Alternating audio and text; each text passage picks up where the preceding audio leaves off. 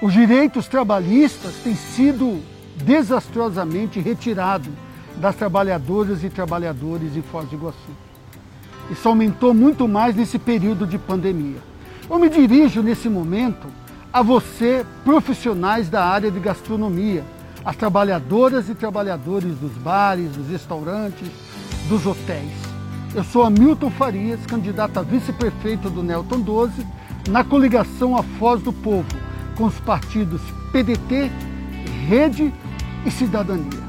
E nós precisamos que na Câmara Municipal de Vereadores vocês tenham alguém que represente a sua categoria.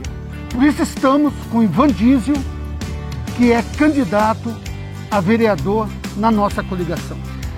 Durante muito tempo tive a oportunidade de trabalhar de garçom em Foz do Iguaçu. Até hoje tenho muitos amigos na área e é notório a falta de um representante dessa categoria na nossa Câmara de Vereadores.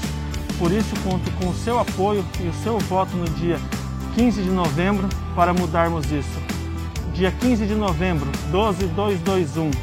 E para prefeito, vote 12. Vote Nelson. Faz um 12 aí.